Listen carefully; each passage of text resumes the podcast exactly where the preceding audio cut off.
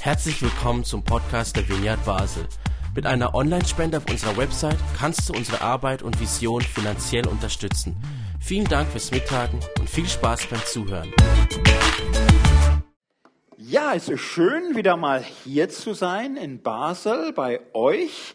Ich habe ähm, ja einen, einen Vers mitgebracht, die Geschichte auch dazu. Ich möchte erstmal mit dem Vers anfangen. Den kennen wir alle. Nicht? Seid nicht bekümmert, denn die Freude am Herrn ist eure Stärke. Ein bekannter Bibelvers, da gibt's Lieder zu, die wir vielleicht jetzt so im Hinterkopf äh, uns vorsummen können. Das haben Menschen als Hochzeitsspruch oder als Taufspruch. Ist ein bekanntes Wort. Ne? Seid nicht bekümmert, denn die Freude am Herrn ist eure Stärke.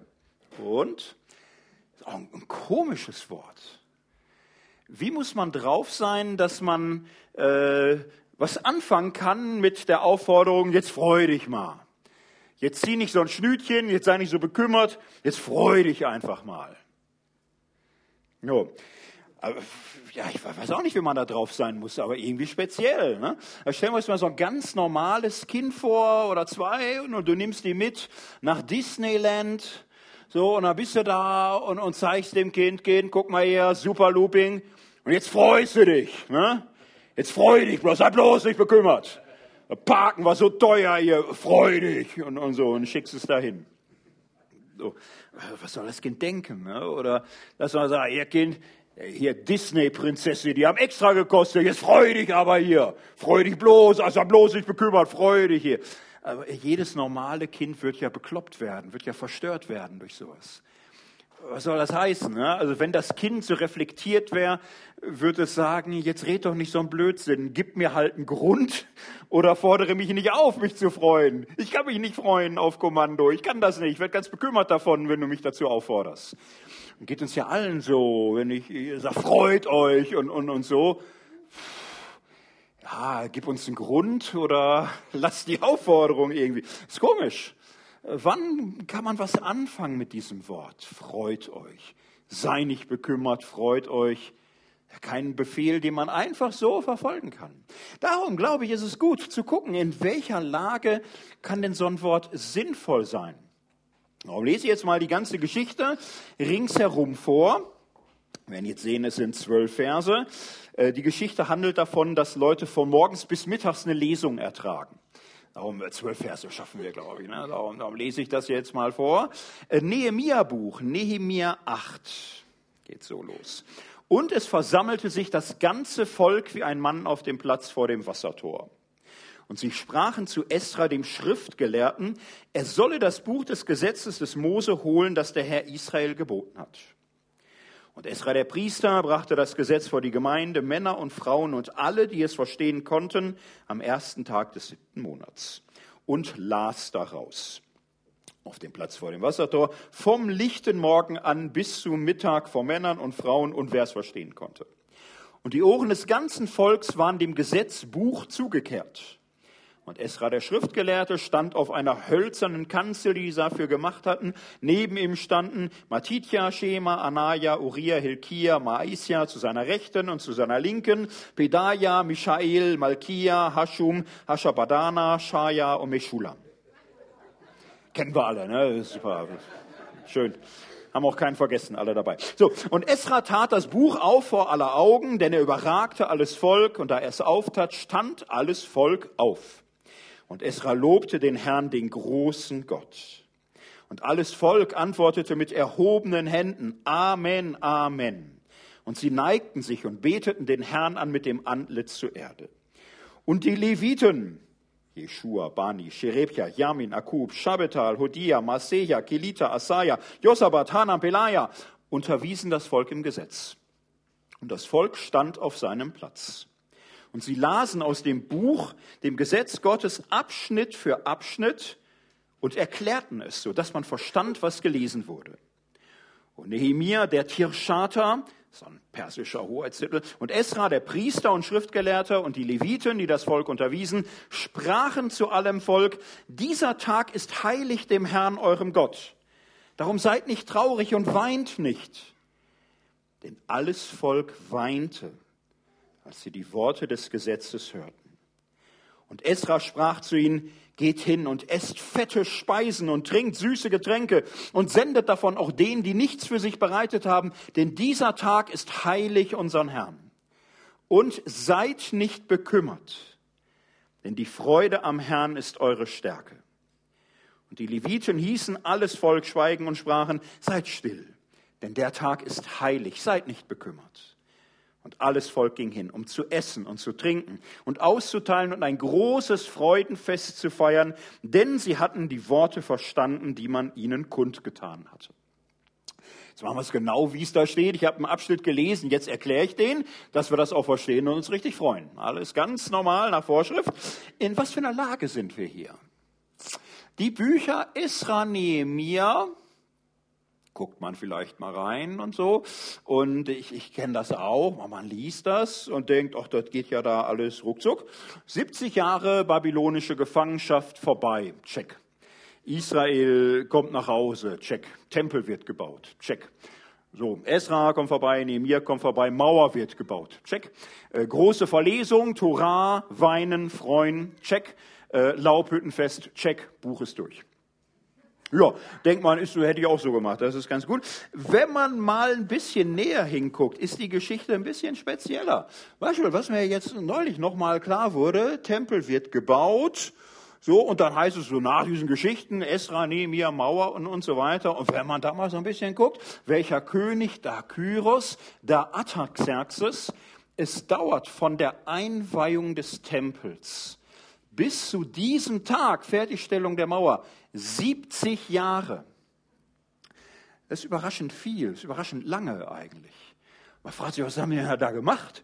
Haben die da gestanden und gesagt, guck mal, der Tempel fertig. Ja, der Tempel ist fertig. Der Tempel ist fertig. Eine Mauer haben wir noch nicht. Nur eine Mauer haben wir noch nicht. Brauchen wir eine Mauer? Ja, wir brauchen schon eine Mauer. Also machen wir keine 70 Jahre lang. Was ist denn los mit denen? Was machen die denn da? Sitzen da und sagen, ja, der Tempel ist fertig. Jetzt könnte man eine Mauer bauen, jetzt nicht übereilen und so. Was ist mit denen? Und ich glaube, da müssen wir uns jetzt noch so ein bisschen annähern. Ja, was ist mit denen? Die erleben hier einen Umsturz, einen Zusammenbruch aller bisherigen Gewissheiten.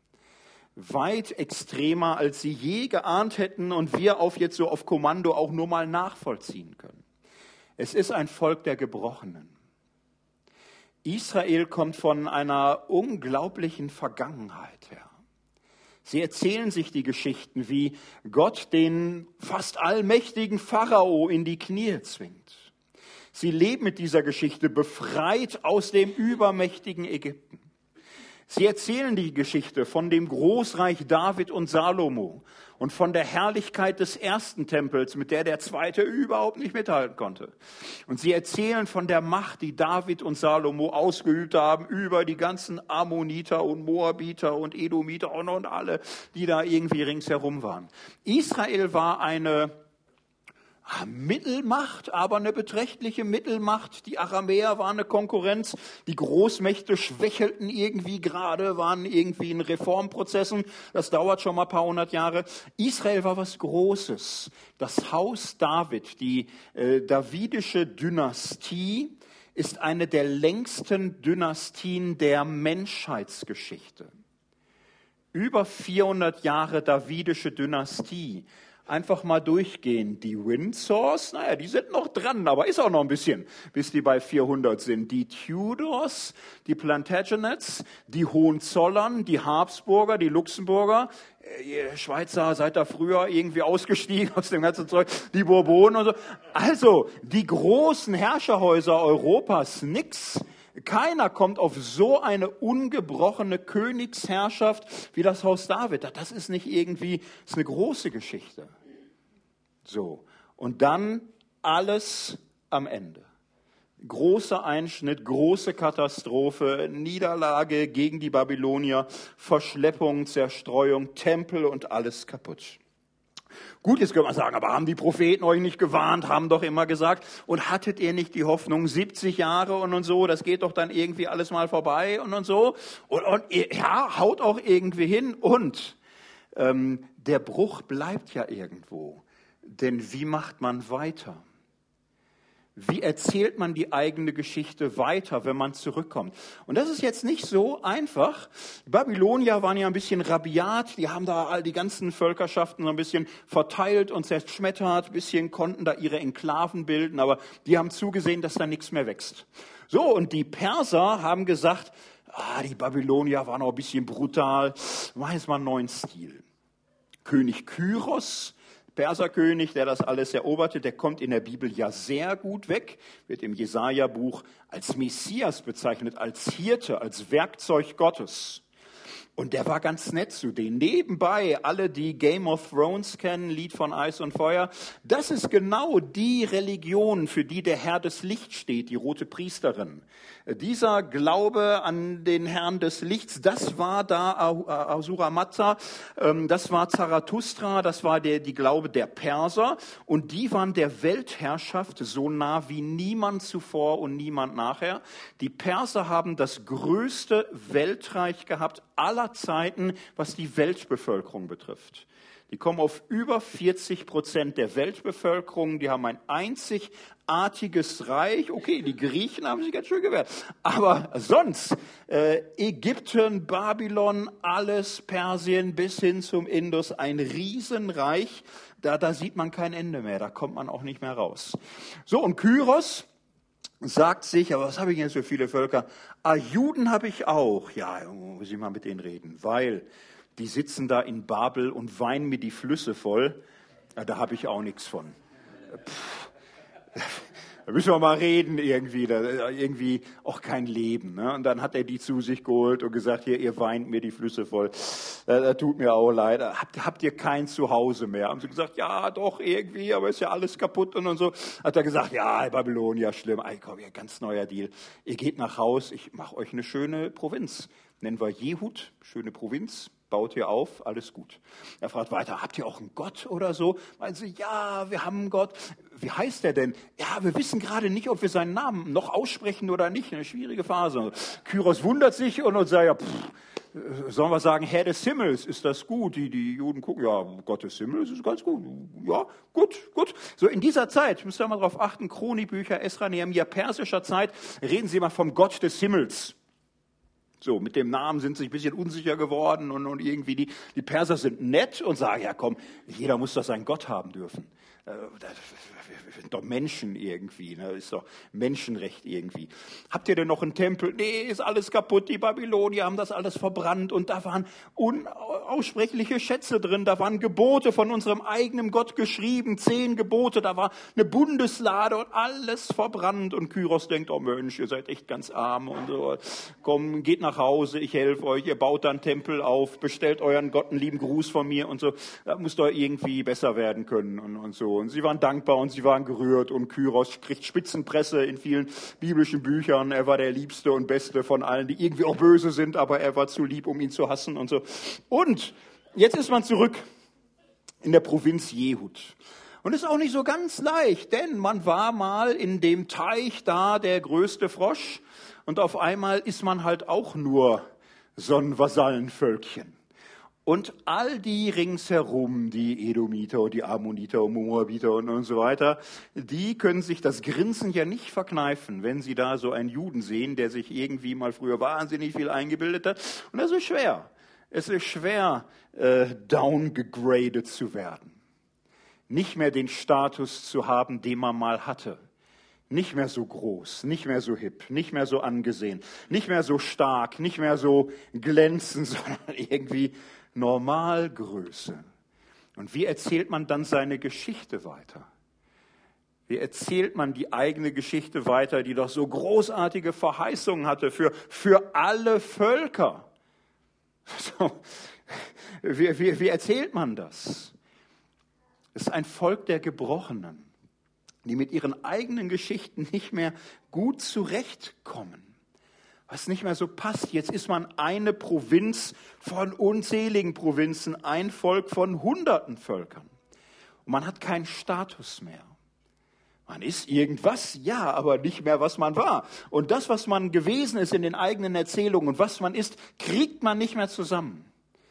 Man hat kein Sicherheitsgefühl mehr. Denn das, was man ist, ist man äh, von Gnaden anderer. Man hat gerade einen ganz guten Draht dahin. Ja, was ist morgen? Weiß man nicht. Kommt ja offenbar jetzt alle 70 Jahre irgendein beklopptes Volk, was sagt, Weltherrschaft und, und so. Was ist im nächsten? Kein Sicherheitsgefühl, nicht mal eine Mauer. So, und Israel wird durchgereicht und hat kein Gefühl mehr dafür, wer wir sind und was sie sein sollen. So, ein bisschen näher dran an der Situation. Aufragen. Aber passt es denn jetzt?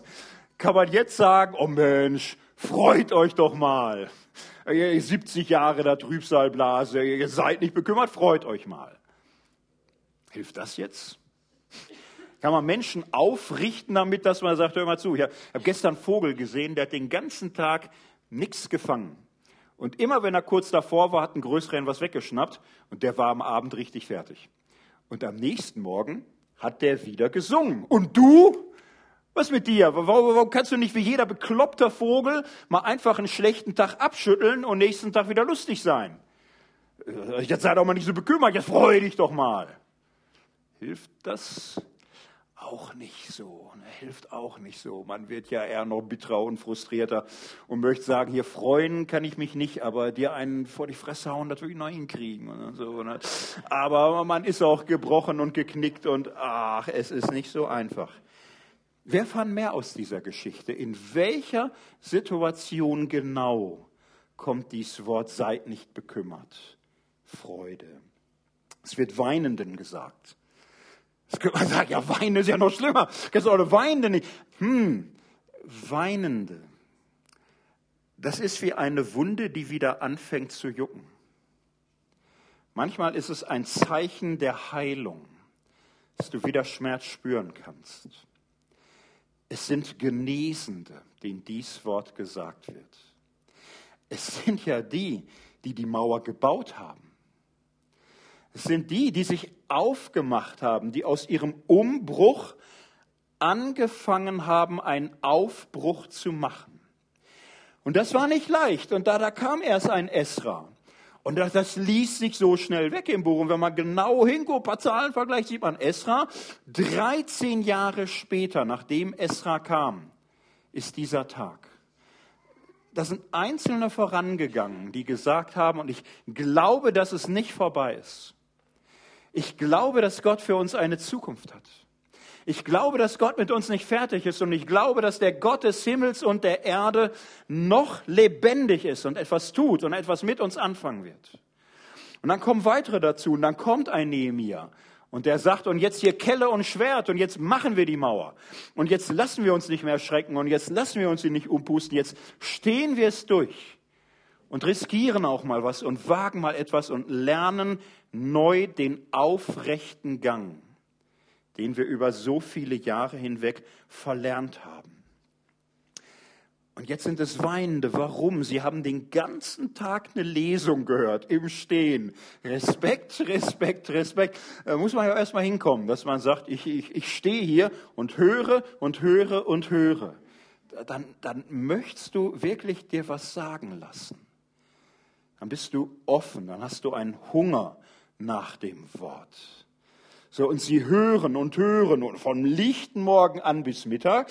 Man könnte die fünf Bücher Mose schaffen, je nach Lesegeschwindigkeit. Man kann genug schaffen, um Entscheidendes zu verstehen. Was sie verstehen, ja, es tut ihnen weh. Was kann ein Weh tun an den fünf Büchern Mose? Aber man kriegt schon ein Bild für die eigene Geschichte. Man versteht auf einmal, wir sind mit einem Gott unterwegs, der uns befreit hat und der uns herausgeführt hat aus der Sklaverei und der uns in ein Land geführt hat, in dem Milch und Honig fließt. Ein Gott, der gnädig und barmherzig, voller Macht und Kraft uns befreit und geschützt und gestärkt und unterrichtet hat. Und er hat uns in ein Paradies geführt und uns so viel gegeben und wir haben es nie gemerkt, wir haben es nie verstanden. Wir haben gemurrt und gemurrt und gezankt und gestritten und uns auseinandergelebt und wurden ungerecht. Und Gott hat uns begleitet mit seiner Güte. Und wir haben es nicht gemerkt. Und jetzt ist es vorbei. Wir haben in einem Paradies gelebt und waren merkbefreit, haben das nicht mitgekriegt. Und wir können es nicht mal richtig betrauern, dass es so war. Wir waren undankbar und wir können den Dank nicht mal wirklich nachholen, weil wir nicht genossen und empfangen und gefeiert haben, als alles reichlich war. Und jetzt spüren sie es. Ja, und es sind Worte der Anklage und es sind Worte des Gerichts. Aber sie hören es hier als Worte der Wahrheit, der Erkenntnis. Wir haben vorbeigelebt an Gott. Wir haben vorbeigelebt aneinander. Und wir haben vorbeigelebt an all dem Guten, was da war.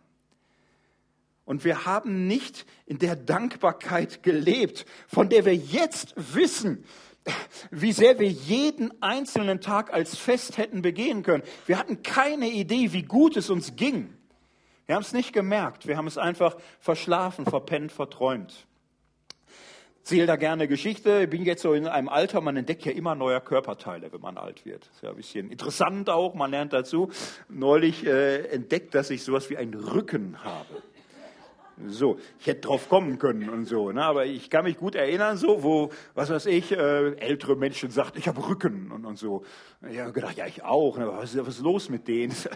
Blödsinn, ich habe Rücken und so. Neulich mal Zug gefahren und so, zwei Koffer, dann irgendwie kurz verpeilt, festgelesen, aussteigen und so bin ich mit meinen beiden Koffern rausgesprungen und äh, habe es auch geschafft. Und das war die Sekunde, wo ich gelernt habe, was die Worte ich habe Rücken bedeuten. So, dass man im Rücken auf einmal Gefühle hat, äh, auf die man hätte verzichten können, hätte man es geahnt, wie das so ist. Und das Unschöne beim Rücken haben ist ja, den hat man den ganzen Tag, das akzeptiert man normalerweise. Aber nachts äh, gibt's da eine extra Schikane. Manchmal im Schlaf, wenn man ihn gefunden hat, dreht man sich ja einfach so um. Und wenn man Rücken hat, zack, ist man wach. So, und, und das, das fand ich aber eine Sauerei irgendwie, weil ich dachte, ich, ich passe ja den ganzen Tag schon auf, dass ich irgendwie mit meinem Rücken und, und so und ich heb schon nichts mehr und alles. Und aber im Schlaf aufpassen, das, das ist eine Zumutung, das ist schrecklich. Und jetzt bin ich wach, wo, wo ich gar nichts dafür kann. Wie, wie soll ich im Schlaf noch auf meinen Rücken aufpassen? Und dann noch mal einschlafen. Das Einschlafen ist ja große Kunst irgendwie, alles nicht so einfach. Ich hatte extra Zeit und konnte da mit Rücken liegen. Und als der Ärger verraucht war, äh, dachte ich mir, wie viele Jahrzehnte hast du Rücken gehabt, ohne Rücken zu haben? Viele. Hast du je dafür gedankt, einen Rücken zu haben, ohne Rücken zu haben? Nö. Und da, da, da werde ich jetzt nachträglich versuchen, dankbar zu sein. So bin ja wach, habe ja Zeit, weil ich ja Rücken habe irgendwie nachts, habe viel mehr extra Zeit und so. So, und das ist ja nur ein kleines Beispiel und manchmal fällt es einem auf, wenn man nicht nur Rücken hat, sondern Rücken hat und, und so, dann fällt man auf, wie selbstverständlich es vorher für einen war. Und das fällt äh, den Juden hier auf, multipliziert mit einem Faktor 10 hoch 10 oder so. Sie hatten alles. Sie hatten Land, sie hatten einen König, sie hatten einen Priester, sie hatten Lieder, sie hatten Hoffnung, sie hatten Mut, sie waren ungebrochen. Es war, war ihnen egal. Und sie haben versucht, einander auszustechen und zu übervorteilen und waren ungerecht und waren gleichgültig und waren nicht dankbar. Und jetzt, jetzt merken sie es, wohin alles nach und nach genommen wurde. Alles, was sie hatten und alles, was da war und am Ende auch das Selbstbewusstsein, die Selbstachtung und das Gefühl dafür, wer sie sind und was aus ihrem Leben werden soll. Und darum weinen sie jetzt. Und dass sie jetzt weinen können, zeigt wirklich, es sind Genesende. Sie lernen wieder in der Wahrheit und in der Wirklichkeit zu sein um Gefühl für ihre Zeit zu bekommen, nicht nur mutlos und kraftlos und tatlos dazusitzen, es sind Genesende. Es gibt ja so, so, eine komische Phase, wo man immer so, so in der Vergangenheit denkt, damals, damals, da hatte ich noch äh, viel Ansehen, da hatte ich Freude, da hatte ich dies und ich hätte so gern die Freude zurück von früher, die man vielleicht gar nicht gehabt hat, wer weiß, aber ich hätte das so gern zurück. Ich hätte so gern die alten Zeiten zurück, als ich mich noch sicher gefühlt habe und wohl und anerkannt und wusste, wer ich bin und was ich sein will. Und ich wünsche mir diese Freude zurück. Ich wünsche mir das Gefühl zurück damals. Und das ist eine schwierige Phase, denn man kriegt das Gefühl nie zurück. Man kriegt nie eine Freude zurück von gestern. Man kann neue Freude lernen. Aber man kriegt nie eine erinnerte, vielleicht auch nur geträumte Freude von gestern zurück. Und manche Menschen sind wie hinter einem Staudamm ungeweinter Tränen ausgerichtet auf die Freude von gestern, die sie wieder haben wollen, deswegen verschlossen für eine neue Freude von morgen.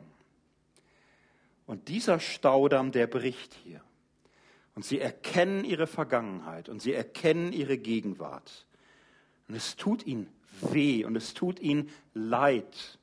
Und so als Genesende, als Aufbrechende werden sie frei für eine neue Hoffnung, für eine neue Zukunft. Und diesen Menschen, diesen Menschen sagt Esra, und nun seid nicht mehr bekümmert.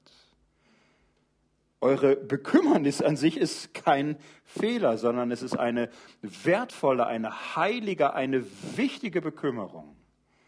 Und jetzt geht es weiter. Und jetzt seid ihr offen für Gott.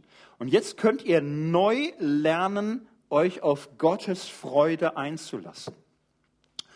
Jetzt könnt ihr sagen, freut euch. Und er sagt ja auch, freut euch. Und er sagt aber auch noch mehr. Denn ja, man wird offen für Freude, aber auch das Freuen ist nicht einfach per Knopfdruck. Und ich finde es so, so weise und feinfühlig und auch lebensklug, wie Esra das einleitet. Er sagt erstens, geht hin und esst fette Speisen und trinkt süße Getränke. Jetzt könnte man sagen, wie geil ist das denn? Gott ist ein Gott der Party und so. Ja, ja. Und jetzt müssen wir sehen, das sind hier Menschen, die nicht täglich ihre zwei Schnitzel und abends eine Flasche Wein.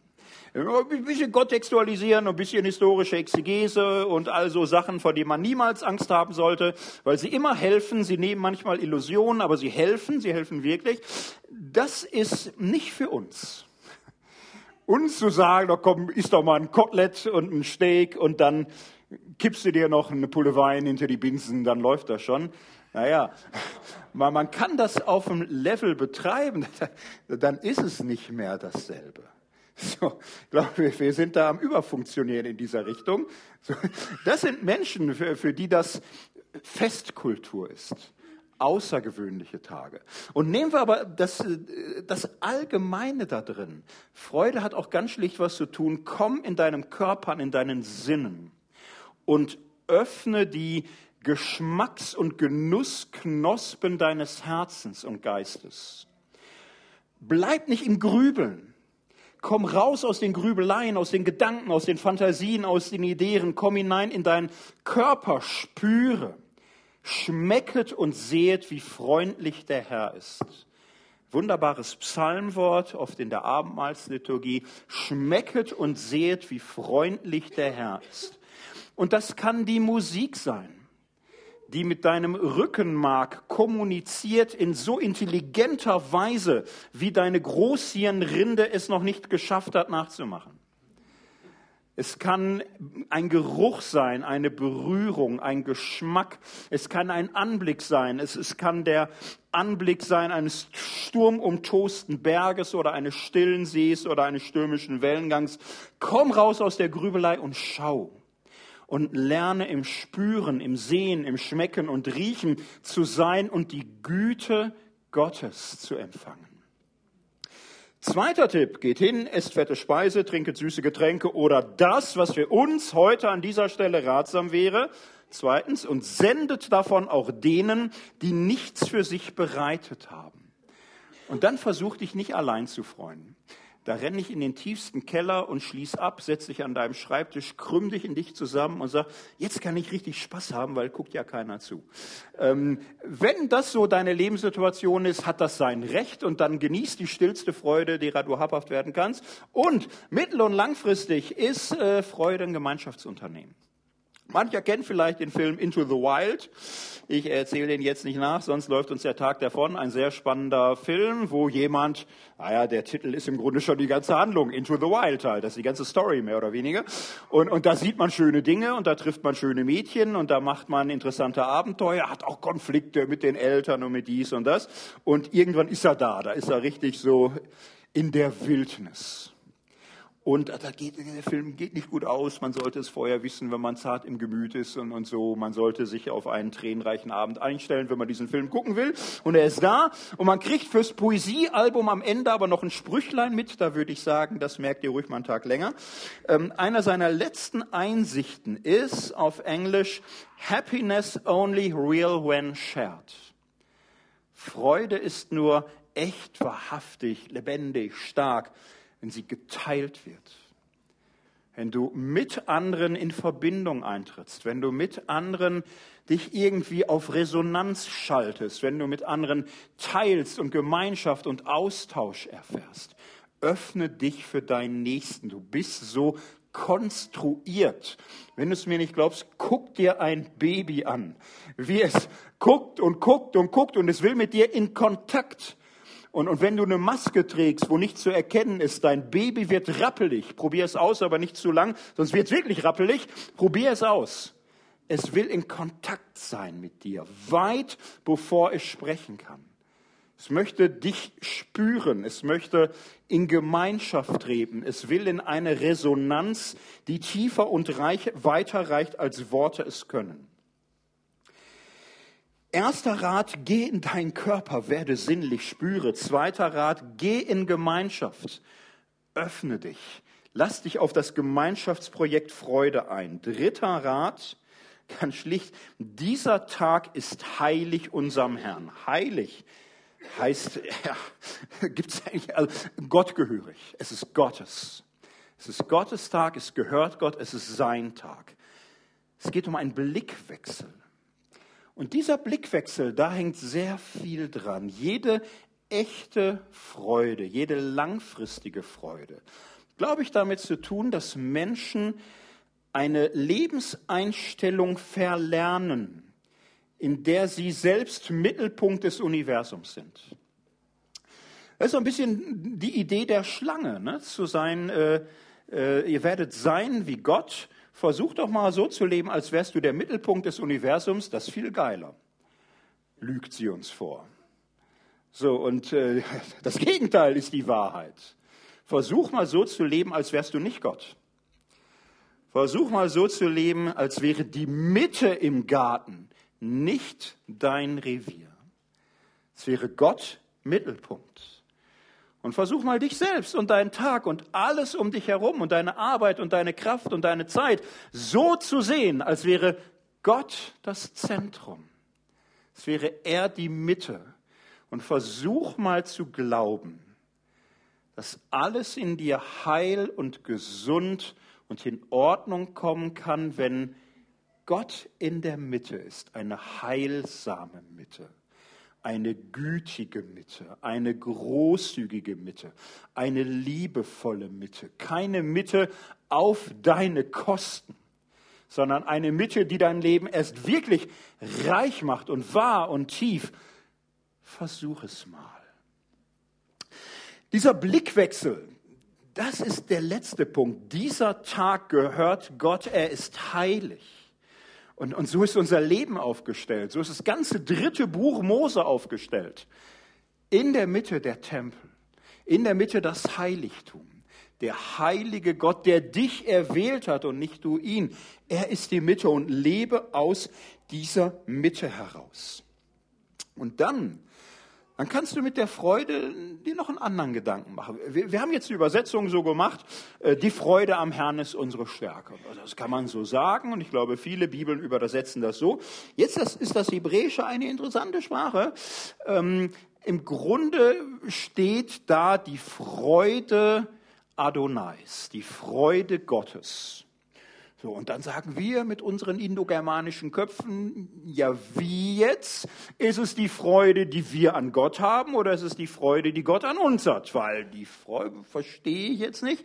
So, und dann kann man manchmal in der Übersetzung das so und so machen, aber vielleicht traut man dieser Sprache zu, dass sie eine weise Sprache ist, wo das zusammengehört. Und wo die Freude am Herrn Gottes Freude an uns widerspiegelt und ist und daran teilhat. Dass Gottes Freude an uns unsere Freude an ihm werden kann.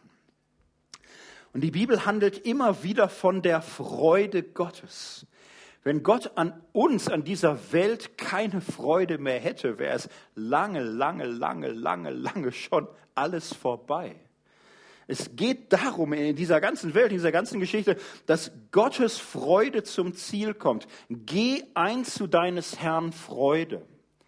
Oder es war Freude im, es ist Freude im Himmel, wenn ein Sünder Buße tut, mehr als wenn 99 Gerechte sich anfangen, was drauf einzubilden oder so. Gottes Freude. Lerne teilzuhaben, dass es trotz aller Brüche, trotz aller Enttäuschung, trotz aller Schmerzen eine Freude Gottes an uns gibt, die größer ist als aller Kummer, den wir ihm bereiten.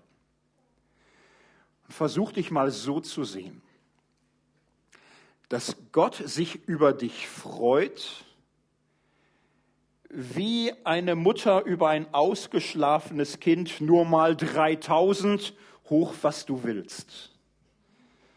Versuch dich mal so zu sehen, nicht in der Mitte des Universums, sondern in einer Welt, wo Gott die Mitte ist und dich in unendlicher Freude wahrnimmt. Mit deinen Gaben und Grenzen, mit deinen Wunden und deinen Fähigkeiten und wo nichts, was du tun kannst und ihn enttäuschen mag, in irgendeiner Weise seine Freude zerstören kann. Eine unkaputtbare Freude an dir. Das ist Gottes Haltung. Das ist ein Grund und ein Fundament. Und diese Freude kann durch nichts, durch nichts auf der Welt in irgendeiner Weise zerstört werden. Ich komme zum Schluss. Ich erzähle zum Abschluss nochmal eine Geschichte, die mich immer wieder herausfordert. Eine Geschichte vom Franziskus, Franz von Assisi, Heiliger 800 Jahre her, wir brauchen jetzt nicht so viel historischen Kontext und so, stellen uns jetzt da irgendwie einer vor, der im Mittelalter da irgendwie ganz wichtig und so. Und äh, der wird mal von seinen Freunden gefragt, lieber Franz, was ist denn die vollkommene Freude?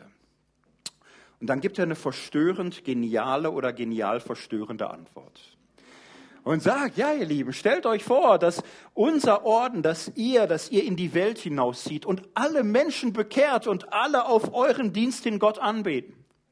Das ist nicht die vollkommene Freude. Und stellt euch vor, dass ihr Wunder über Wunder tut und Machttaten und Dinge, die noch nie zuvor gesehen worden sind, durch die Kraft eures Glaubens.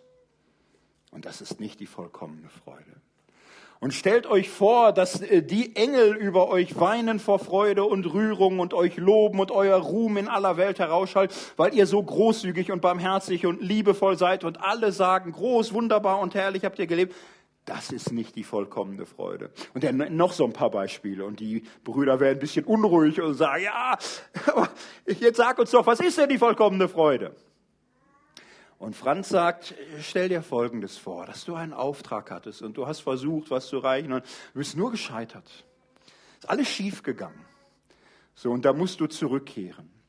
Und dann stell dir weiter vor, dass du zurückkehrst und es regnet und der Himmel bricht auf und du, du wirst nass und dir wird kalt und, und, und so. Und dann, dann stell dir weiter vor, du hast nichts mehr zu essen. Und du musst irgendwo in der Wildnis übernachten und du frierst und du hast Angst vor wilden Tieren.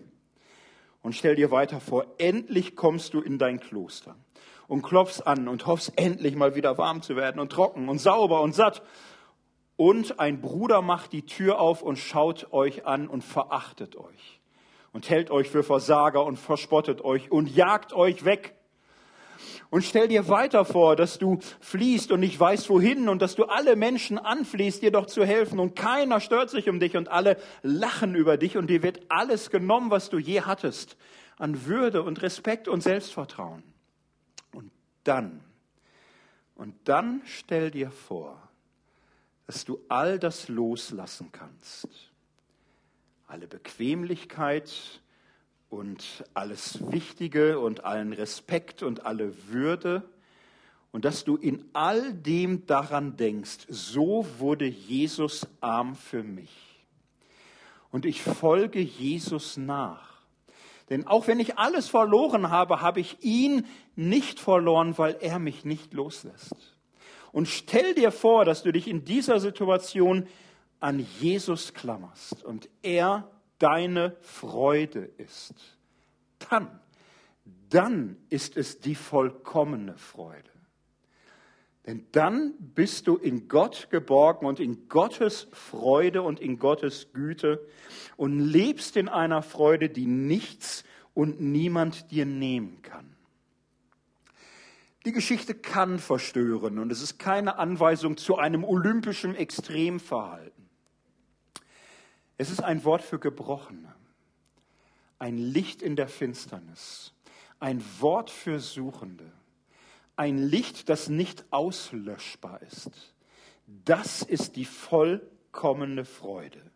Die Freude Gottes, die Freude, die Mensch wurde, die Freude der Seligpreisung, dass selig sind die Trauernden, selig sind die Armen, selig sind die Weinenden, selig sind die Hungernden und Dürstenden. Lauter paradoxe Worte, die dir das groß machen was durch nichts in der Welt klein gekriegt werden kann.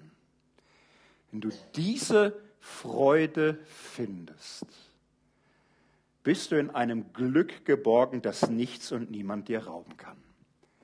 Amen.